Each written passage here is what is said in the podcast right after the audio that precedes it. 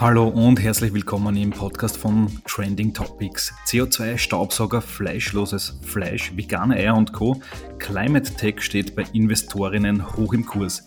Der österreichische VC Speed Invest hat sich in den letzten Monaten zu einem der aktivsten Climate Tech Investoren Europas aufgeschwungen mit einer ganz eigenen Strategie. Und wie diese Strategie funktioniert, darüber spreche ich heute mit Andi Schwarzenbrunner von Speed Invest. Hallo Andreas. Hallo Jakob. Ja, freut mich, dass du dich heute zuschaltest zu diesem sehr spannenden Thema. Es ist ja ein absolutes Trendthema. Speed Invest, das kennen unsere Hörerinnen natürlich. Äh, was sie vielleicht noch nicht gehört haben, ist, dass Speed Invest äh, offenbar einer der Top Climate Tech Investoren in Europa geworden ist. Ähm, erzähl uns mal, wie kam es dazu? Ja, gerne. Also Trendthema, glaube ich, trifft es ganz gut und ähm, ich glaube auch ein sehr wichtiges Trendthema in der aktuellen Zeit. Wie es dazu kam, ist, also Speed Invest, wir investieren ja in Pre-Seed und Seed-Unternehmen, also wirklich in einer sehr frühen Phase der Unternehmensentwicklung. Normalerweise wirklich so in einer ersten Phase alles so von 100.000 Euro bis drei Millionen und können dann in unsere Portfoliounternehmen weiter investieren. Wir haben in den letzten fast zwölf Jahren jetzt rund 300 Unternehmen investiert ähm, und das eigentlich immer mit einem sehr starken Fokus auf Software, Digitalprodukte. Das ist das, wo wir herkommen. Vor drei bis vier Jahren haben wir dann unsere vertikalen äh, Fonds gestartet, wo wir wirklich sektorspezifisch in gewisse Themen investiert haben. Das waren zu Beginn Fintech, Marketplaces und Consumer und auch Industrial Tech.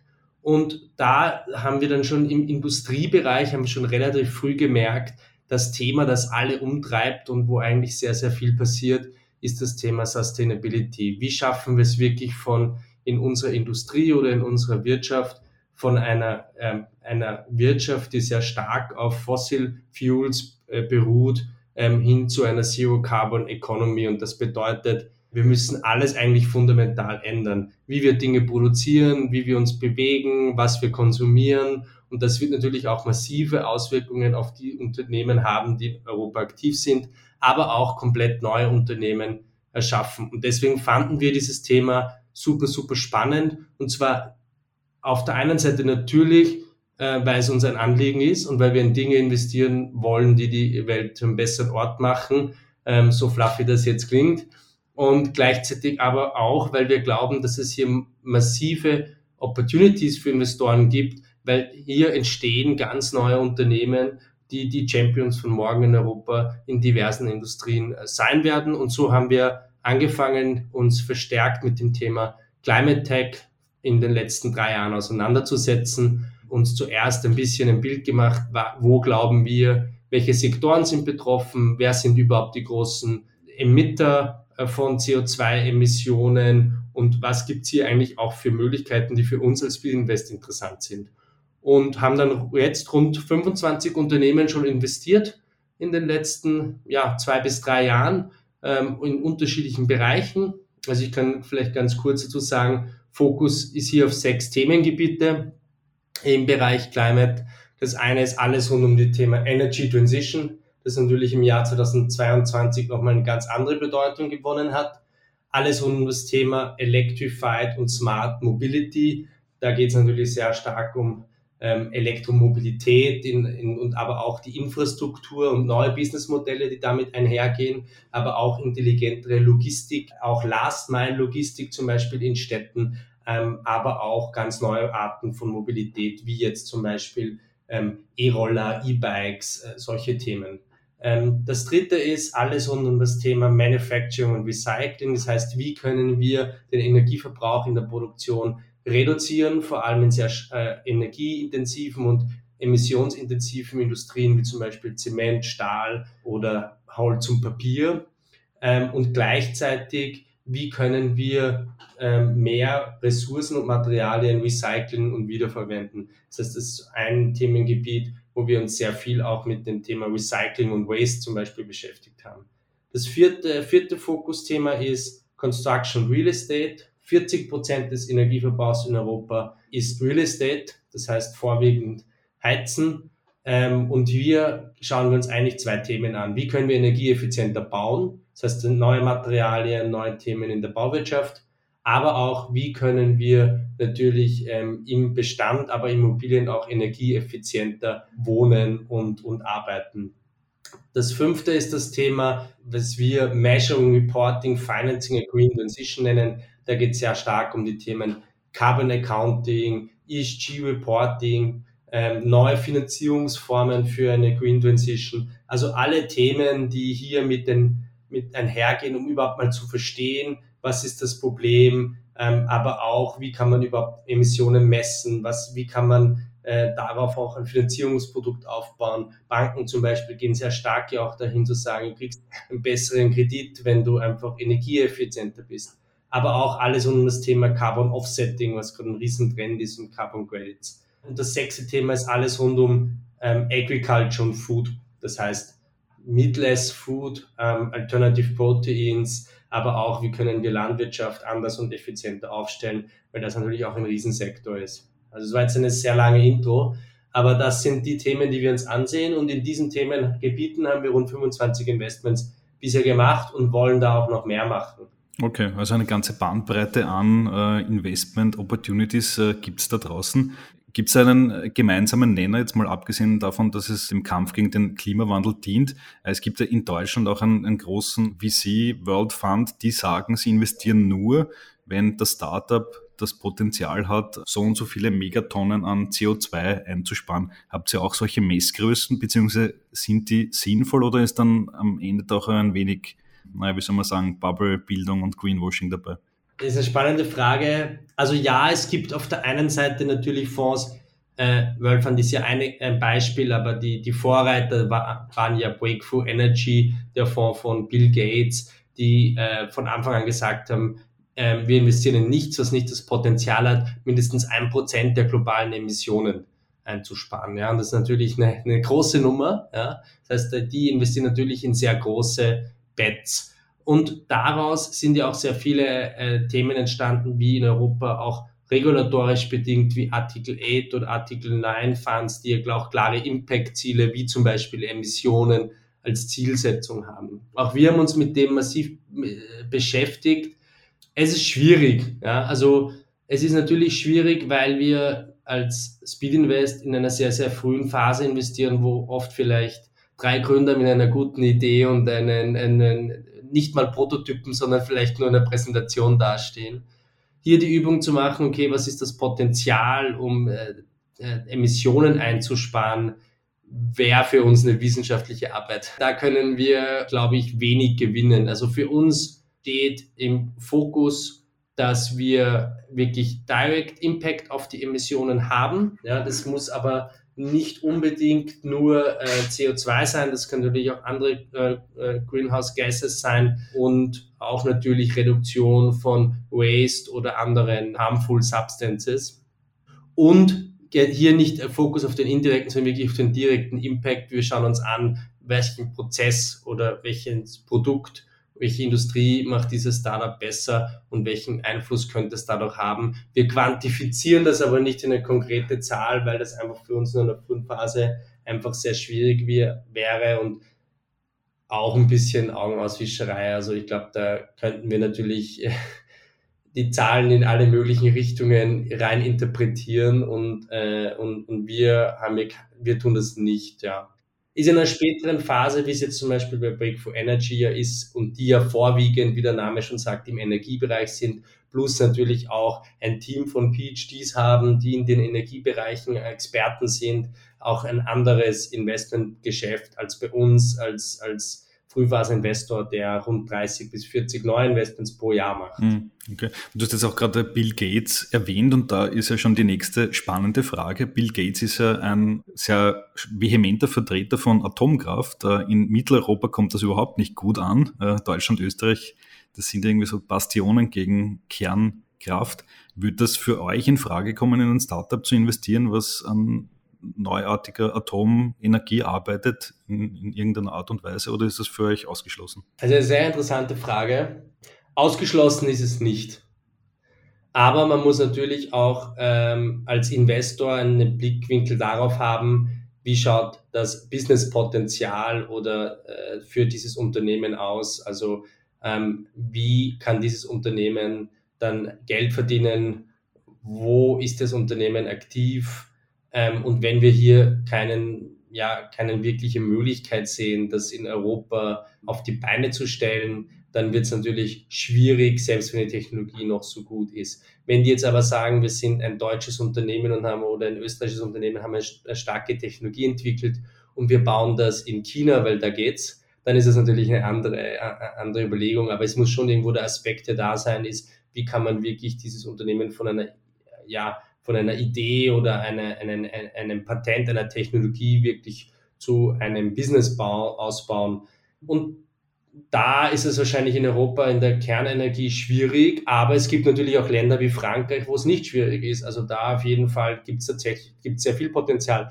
Ähm, und das zweite Thema ist wahrscheinlich daneben äh, Fusionsenergie. Da gibt es sehr, sehr viele Investments, auch in Deutschland zum Beispiel mit Marvel Fusion, wo auch einige VCs investiert haben. Also da tut sich einiges und ich würde auch ehrlicherweise mit der aktuellen, das ist jetzt ein bisschen, äh, ich hoffe zumindest, dass sich mit der aktuellen Energiedebatte auch diese Debatte ein bisschen, ein bisschen verändert oder dass wir zumindest eine Debatte darüber führen können, weil es gibt ja natürlich auch in der Kernenergie hat sich auch in den letzten 20, 30 Jahren technologisch sehr viel getan. Hm, okay.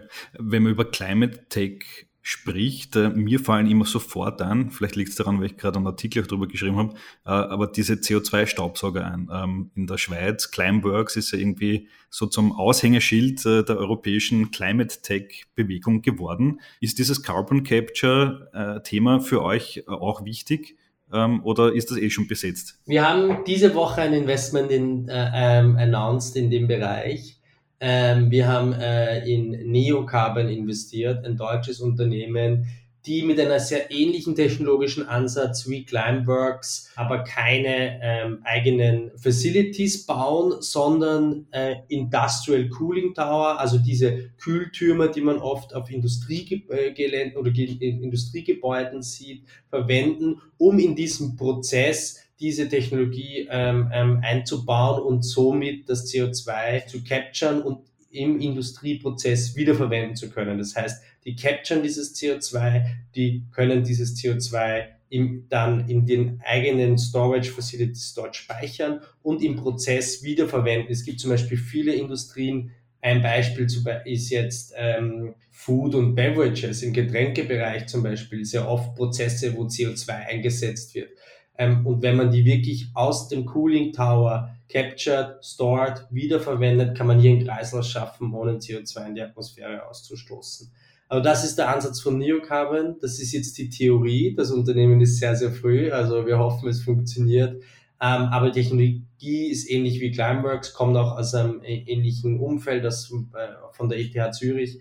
Ähm, also ja, für uns ist das definitiv ein super spannendes Thema und ich glaube, ähm, im Großen und Ganzen, wenn man jetzt wirklich braucht alle möglichen ähm, Maßnahmen, um CO2 zu reduzieren oder eben CO2 wieder aus der Atmosphäre zurückzuführen. Und da wird Direct Air Capturing Technologien eine große Rolle spielen, auch wenn es aktuell noch sehr teuer und auf sehr kleinen Scale passiert. Mhm, absolut, also die Preise müssen ja noch drastisch sinken, damit sich das irgendwann rentiert, weil das sind natürlich äh, energieintensive Prozesse. Ja, aber wenn man sich anschaut, zum Beispiel, ich finde, wenn wir jetzt Solar oder Wind als Beispiel nehmen, vor 20, 25 Jahren war Solarenergie unglaublich teuer. Und wenn man sich die äh, Entwicklung, die degressive Entwicklung der Kostenkurve von äh, erzeugten Kilowattstunde von Solar oder Wind anschaut, wie sich das in den letzten 20, 50 Jahren entwickeln hat,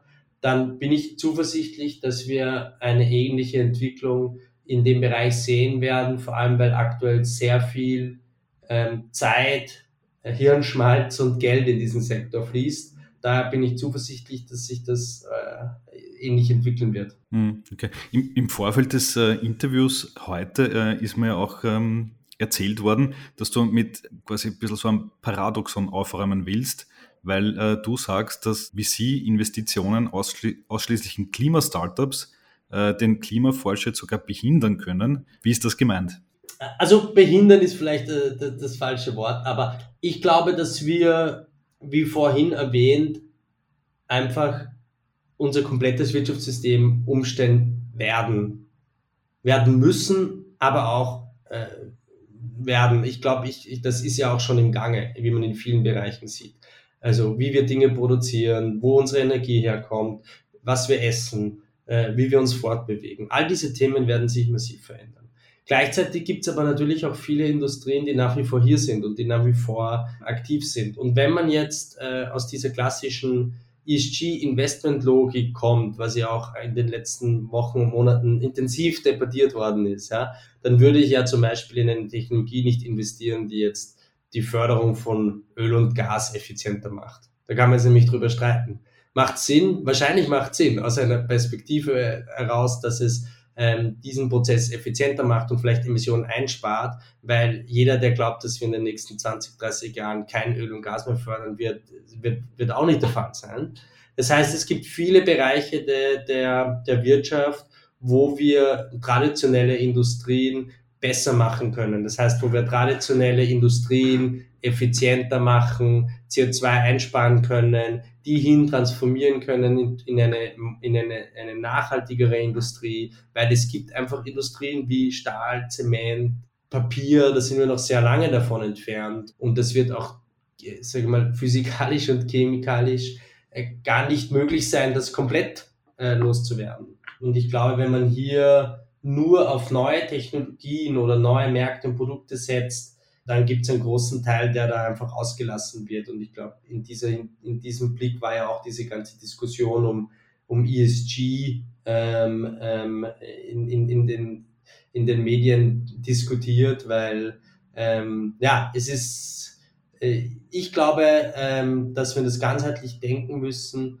weil wir die, sagen wir mal, Klimasicht in allen Investmentbereichen mit einbeziehen werden müssen ähm, so, es wird eine normale Analyse sein bei jedem Investment, egal in welcher Branche und Sparte das ist. Hm, okay, das heißt, du sagst, man sollte jetzt überspitzt gesagt jetzt nicht nur in das äh, vegane Ei-Startup investieren, sondern auch die unter Anführungszeichen alten Industrien, äh, du hast genannt, genannt äh, Zement, Stahl und so weiter, auch die werden Investments brauchen, und die werden nicht von heute auf morgen klimaneutral werden, aber sie müssen halt einen Prozess durchlaufen. Verstehe ich das richtig? Naja, ich glaube, es gibt zwei Wege. Also wenn jetzt, ich nehme, ich nehme die vegane Ei, also das vegane Ei, da gibt es ja sehr viele Startups in Europa. Wir haben jetzt auch, wir haben uns auch einige angesehen. Und ist ja auch wirklich eine, eine coole Technologie. Ähm, ich habe auch einige schon probiert. Glaube auch total, dass sich das, dass sich das durchsetzen wird. Gleichzeitig ähm, ist die Frage, Glaubst du, dass es Menschen gibt, die in den nächsten 20 Jahren normale Eier essen werden? Wahrscheinlich schon, ja. Und dann frage ich mich, macht Sinn, die klassische, äh, sag mal, ich nenne sie jetzt Hühnerindustrie, zu verbessern und effizienter zu machen, tierfreundlicher zu machen, all diese Themen, definitiv, ja. Ähm, und die andere Option wäre, wir, wir verbieten viele Teile der Wirtschaft und fokussieren uns ganz auf neue. Ich glaube, das ist die, das wäre die zweite Alternative.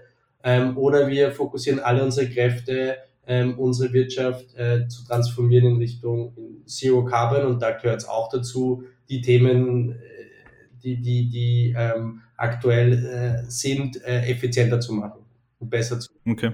Ähm, so mal generell gefragt, wenn Sie euch Startups anschaut im breiten Feld äh, des Climate Techs. Was sind für euch Kriterien? Du hast es auch gerade erwähnt, quasi die kontroverse Diskus Diskussion rund um ESG-Kriterien. Sind das noch relevante Kriterien oder sagt man eigentlich, sind die zu schwammig, äh, man müsste sich vielleicht eher an die, an die SDGs der UNO halten oder vielleicht dann noch strengere Kriterien, um wirklich sagen zu können, das ist wirklich ein, ein relevantes Businessmodell, was wirklich was verbessern kann? Ich glaube, ähm, SDGs ist das eine, was viele Fonds auch tun und sagen wir mal ESG KPIs ist das andere. Wir sind auch Teil einer europaweiten Initiative, die heißt ESG in VC, wo es darum geht, ein einheitliches Framework zu entwickeln für wirklich Early Stage Startups ähm, und was ist es, dass die reporten müssen.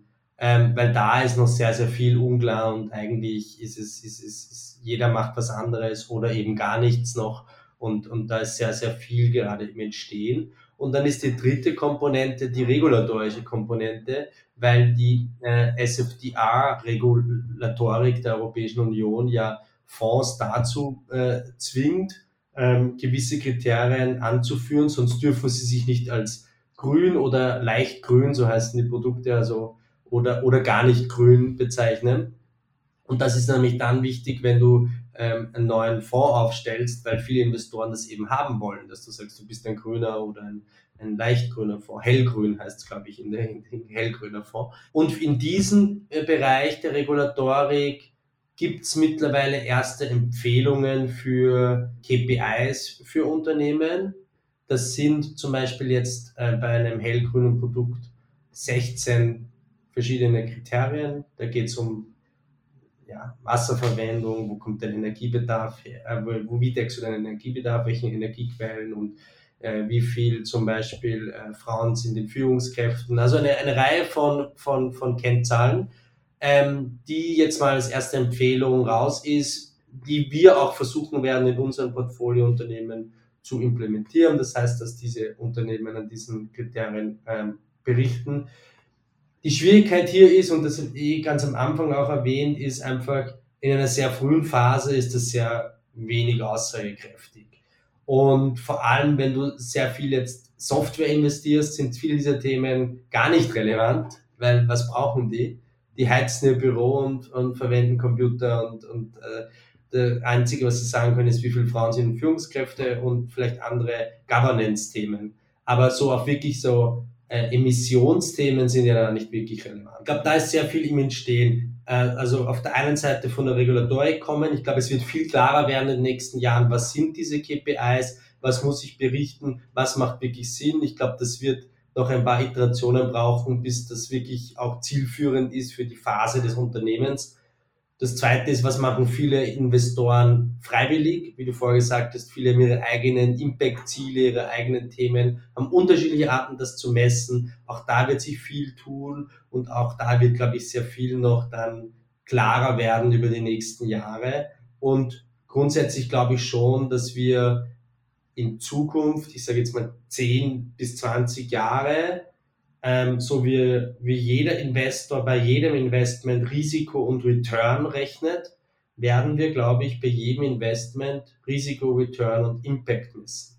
Gibt es ein sehr spannendes Buch von Ronald Cohen, einer der, Führer, einer der Begründer von Impact Investing. Der sagt, wir werden einfach, so wie wir andere Themen im Accounting eingeführt haben, weil Risk und Return, wie wir das berechnen, ist ja auch erfunden. Das hat ja auch irgendwann mal wer erfunden. Und werden wir einfach auch eine dritte Komponente haben, nämlich die halt ist einfach quasi, was ist der Impact? Und das wird, glaube ich, sehr stark auf dem ökologischen Impact beruhen äh, dieses Unternehmens, weil diese, diese Kennzahl wird einfach für die Investmententscheidung, aber auch für Entscheidungen für Kunden und Mitarbeiter ähm, relevant sein. Will ich dort arbeiten? Will ich mit ihnen Geschäft machen? Will ich dort investieren? Und ich glaube, das wird so eine dritte Komponente sein, die so einfach gerade so ein bisschen im Entstehen ist. Und da ist noch sehr viel wilder Westen, aber ich glaube, das wird sich noch, noch, noch einspielen ähm, und klarer werden, was ist da verlangt und, und wie schaut das aus. Und auch die Regulatorik, glaube ich, wird noch klarer werden. Die ist auch noch sehr, sehr fluffy. Hm, okay. Also auch die Risikokapitalbranche, kann man sagen, befindet sich in einem, einem starken Umbruch äh, und da klären sich gerade viele Dinge wie äh, dann in Zukunft auch investiert werden wird und in was investiert werden soll. Kommen wir noch zum Abschluss äh, generell zum Thema Speed Invest. Äh, euer CEO, der Oliver Holle, hat ja bei Bloomberg schon mal anklingen lassen, dass da bald was kommt äh, von euch, ein großer neuer Fonds, ich glaube der vierte Fonds. Ähm, kann man schon was dazu sagen? Hm. Ja, schaut gut aus. Ja, wir also in alle Startups kann ich nur sagen, wir sind ähm, am Investieren, wir sind nach wie vor aktiv und, und ja genau, Speed Invest 4 will ich jetzt hier noch nicht viel sagen, aber es schaut gut aus. Wir, äh, wir werden, glaube ich, einen erheblichen Schritt äh, weitermachen in der Entwicklung von Speed Invest und wir haben genug Geld, um in coole Startups zu investieren.